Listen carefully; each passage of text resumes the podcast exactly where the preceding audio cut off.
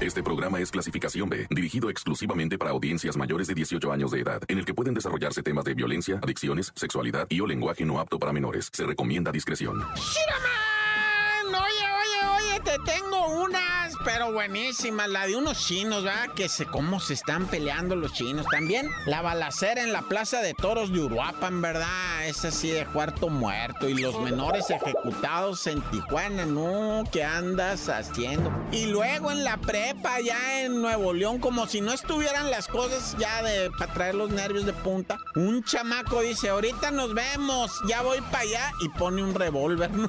Hijo su- Ahí nos vemos, ahorita llego. Ah, no, pues la raza paniqueada. Llegaron patrón. Ahorita te la platico. Y una balacera en una fiesta callejera ya en Tlalpan, en CDMX. Vieran lo que se llama una pelea campal. Todo eso se los voy a platicar hoy aquí, en el Tantán. Se acabó corta. Llegó el momento de escuchar la narración de los hechos más impactantes ocurridos en las últimas horas.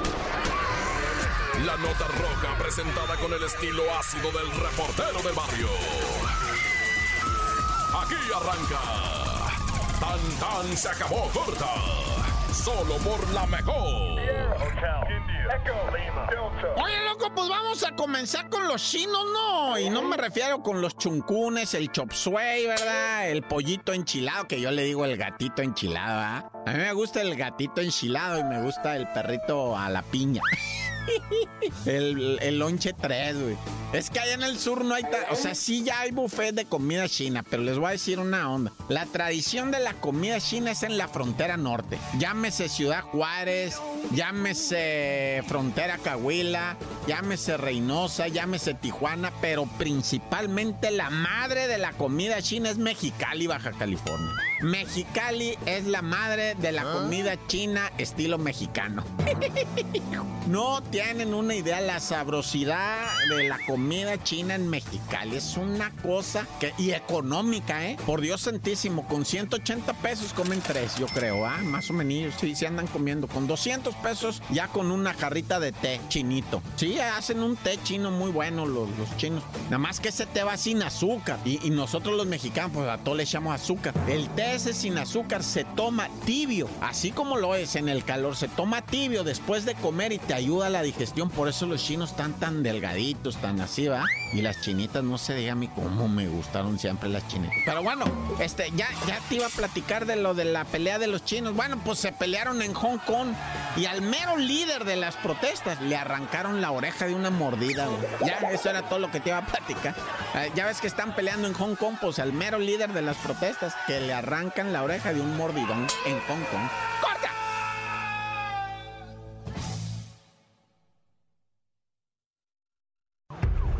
Tan se acabó corta. Solo por la mejor. Loco, déjame ir, fíjate, te tengo una historia de Uruapan, ya te la había platicado más o menos, ¿verdad? Pero es la vendimia de autos, o sea, tú sabes que en todo México ahorita se están vendiendo autos usados al por mayor, de hecho, bajó mucho lo que viene siendo la venta de autos de agencia, ¿verdad? Nomás los que andan en Uber, Cabify y todo- todos esos camaradas que usan Ahora sí que el taxi de aplicación son los que están comprando carros. Es lo- por Dios santísimo, que esos, esos carros del Uber y el Cabify, y no me sé que el Didi, no sé, es el otro, no sé, no me sé los nombres, casi no uso de esos, pero, pero te voy a decir, este, yo todavía ando en camión, la neta. Oye, ¿de qué estoy hablando, güey? Ah, de que bajó la venta de autos y nomás ellos son los que están compre y compre autos nuevos, ah, pues se los dan a muy buen precio, crédito y los usan para chambear. Pero mira, lo que pasa es que durante años, desde el 2006, 2005 más o menos en este país, se vendió mucho carro, muchísimo, no tienes idea cuánto de agencia, ¿da? Entonces todos esos carros ahorita ya no hayan cómo vender, pues, pues obviamente están cambiando de manos, cambiando de manos, de dueños, ¿va? Y los venden y los revenden y los vuelven a vender. Pero pues ya dónde metes tantísimo carro, loco. De hecho, por eso hay muchos que ya son desechables, duran cinco años y ahí te guacho, loco, otro, ¿no? Y aviéntalo al deshuesadero, al que yo no sé a dónde, a ver que se lo lleven los chinos, ¿verdad? Pero bueno, ¿de qué te estoy hablando? Que lo- los que aguantan más carrillas son lo- los carros pick-up. Y esos en todo lo que viene siendo provincia mexicana, todo lo que viene siendo, pues donde no está muy pavimentado el pick-up, es el que sigue ma- ma- mandando a lo que le llaman la troca. Bueno, pues había una vendimia de trocas allá en Uruapan, Michoacán, grandísima. Y hay unos que si no venden en un área, pues llega la mafia y les dice, aquí no puedes vender y estos se aferraron a vender y pues ya sabes cómo está Michoacán. ¿ah? El caso es que no se sabe, o si se sabe no quieren decir por qué mataron a los vendedores de carros, ¿verdad? No, no han dicho el por qué los mataron así específicamente. Y yo creo que sí saben, ¿va? Pero no te lo van a poner ahí en el periódico, Para que lo diga el reportero del barrio, salga y diga, ¡eh, mataron a los vendedores de carros en Uruapan por esto, esto, esto, y porque están asociados con el... No, pues no, ¿va? Pero bueno, como haya sido, descansen en paz. Cinco, cinco quedaron ahí tendidos los carros balasteados. Antes no los quemaron y eso porque, bueno, pero pues ahora sí que está feo. Ya, ya no te dejan ni vender tu carro, ahora tienes que darle una, una mochada a la mafia, Naya. ¡Corta!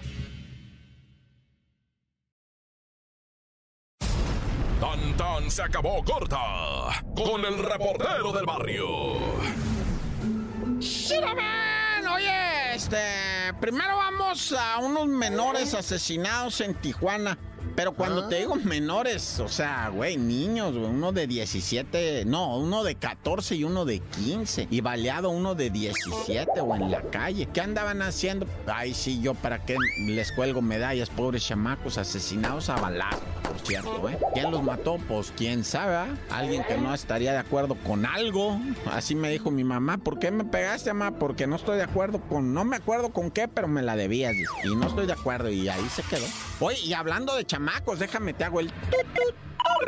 Resulta que en una prepa, las 7, dependiente de la Universidad Nacional, ¿cómo se llama? Universidad Autónoma de Nuevo León. Universidad Autónoma de Nuevo León, la UANL, bueno, la, la Autónoma de Nuevo León. Resulta que, que en un grupo cerrado de Facebook, ¿verdad? Un vato que es bien conocido por su neurosis, ¿qué quiere decir así neurosis? Pues que es bien atrabancado, bien atravesado, bien echado para adelante, no tiene filtro el vato, cacaraquea cualquier babosada que se le presente en la cabeza, la dice, ¿no? ¡Ey, estás gordo! ¡Ey, estás tonto! ¡Ey, estás flaca! ¡Ey, tú pareces este payasa pintada así! ¡Ey, güey, cállate! No le digas así a la gente, baboso. Tienes que ser más, más, más medido. O sea, la gente, tú no puedes andar diciendo por toda la vida así nomás lo que piensas de otro. Lo que piensas tú de la vida, sí, ¿verdad? Y lo que piensas de ti y de tus nachas, sí puedes decirlo. Pero lo que piensas de otro, no puedes ir decir, yo pienso que tú eres un imbécil. No, pues no, no. Tú pienso, yo pienso que tú estás tonto por eso. No, no puedes ir ofendiendo así a la gente. Bueno, pues este morro era conocido por su neurosis, ¿eh? O sea, así como que bien impulsivo, ¿no? Y de repente lo hicieron enojar.